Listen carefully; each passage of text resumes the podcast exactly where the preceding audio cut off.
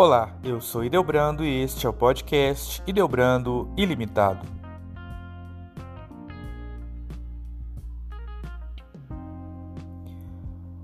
O crescimento de uma criança apresenta fases distintas que abrangem desde sua capacidade cognitiva, suas emoções, sua vida escolar, a vida em sociedade, a carreira profissional, entre outros fatores. Em todas elas, a presença e o apoio dos pais é crucial para orientá-la e deixá-la mais segura. Inclusive, há muitos estudos que apontam o contexto familiar como motivação de diversos casos de hiperatividade e depressão, por exemplo. Isso reforça como é importante estar ciente das responsabilidades da maternidade e da paternidade, procurando sempre fazer o melhor e se dedicando ao desenvolvimento sadio dos filhos. Erros e dificuldades acontecem? Sim, praticamente a todo momento, e ninguém está livre disso. Mas pecar pela falta de vontade, de informação de estímulos e de atenção é muito pior, concorda? Aliás, a rejeição paterna tende a ter um peso imenso na formação da personalidade de cada filho. Ela é capaz de gerar efeitos negativos, especialmente emocionais, que, quando não tratados, podem perdurar por anos, além de gerar complicações em vários aspectos. O comprometimento e a participação ativa do pai na criação dos filhos provocam benefícios incalculáveis. Cinco pontos importantes, cinco atitudes que um bom pai deve apresentar no ambiente familiar e na sociedade. Primeiro, seja um bom exemplo. Lembre-se de que seu filho vai se espelhar em você. Portanto, não basta apenas ser um bom pai, é preciso ser um bom marido, um filho dedicado, um cidadão íntegro, um trabalhador honesto e responsável. O filho precisa ver no pai um exemplo de homem digno que busca ser uma pessoa melhor a cada dia e que lhe sirva de referência por toda a vida. Nesse sentido, as atitudes costumam ser tão importantes quanto as palavras, se não mais.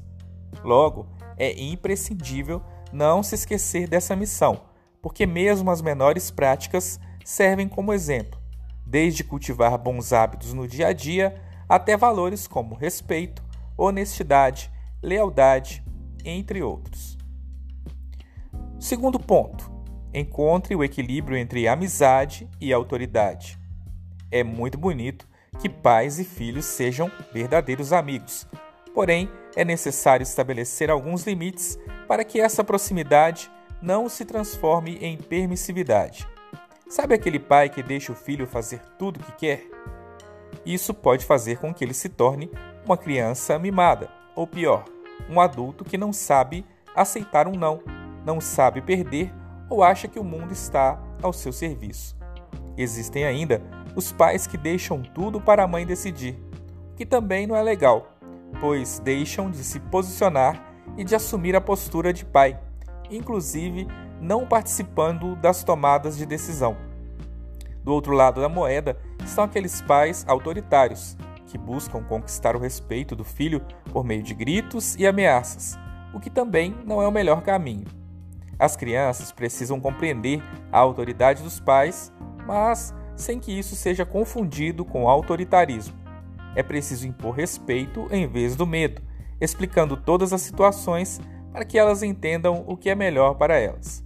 No fim das contas, o ideal é buscar o equilíbrio, sabendo impor limites, mas também dando espaço para que seu filho expresse seus sentimentos e opiniões. O terceiro ponto participe da vida do seu filho. De fato, o relacionamento entre pai e filho se constrói dia após dia.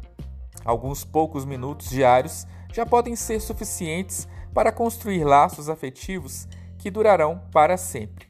Portanto, além de ajudar nas pequenas tarefas cotidianas, é importante conversar com a criança e demonstrar interesse em participar da sua vida, seja ela menino ou menina. Assim é que se constrói uma relação de confiança. Por exemplo, muitos pais só descobrem que o filho não está indo bem na escola quando chega o boletim. Ou pior, quando a criança é reprovada. Não seja assim. Pergunte como foi o seu dia e esteja sempre disposto a ouvi-lo quando ele quiser conversar sobre qualquer assunto. E não adianta usar a velha desculpa de que falta tempo, pois você está correndo atrás de garantir o futuro do filho. Mesmo que você supra todas as suas necessidades materiais, lembre-se de que carinho, amor e atenção não estão à venda, e eles são a melhor forma de cultivar a harmonia na família. Quarto ponto: conquiste seu espaço. Devido a certas convenções sociais, alguns pais acabam ficando sem muito espaço para participar da vida dos filhos. Muitas vezes, até por atitudes da própria mãe, que acredita que homens não são capazes de desempenhar tão bem as tarefas do dia a dia e acabam suprimindo a participação ativa do pai.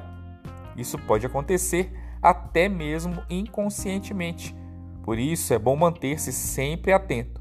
Então, se for o caso, você deve buscar conquistar esse espaço e mostrar o quanto você quer, pode e está apto a participar da rotina do seu filho. E em quinto, planeje o futuro.